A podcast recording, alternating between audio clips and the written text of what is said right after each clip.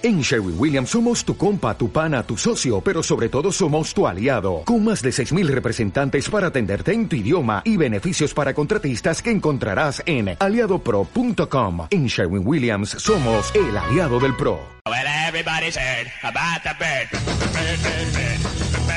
Tuitea con nosotros en arroba 16-noveno. El DJ Cinéfilo.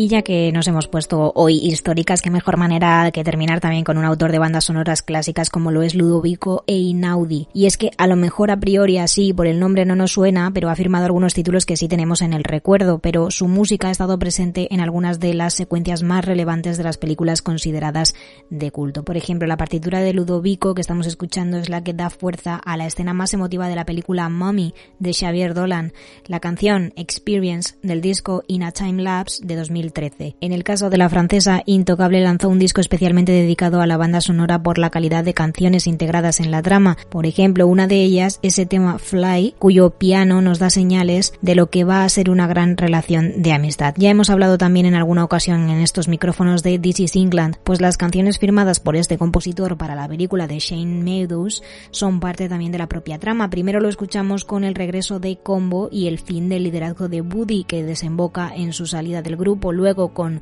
Fuori dal Mundo, el tema central de la película, cuando el personaje Son está atrapado en ese mundo de skinheads y por último vuelve a aparecer tras el asesinato de Milky. Son ejemplos de cómo se puede contar mucho de las historias simplemente con la música y lo importante que es una buena selección musical para una pieza audiovisual.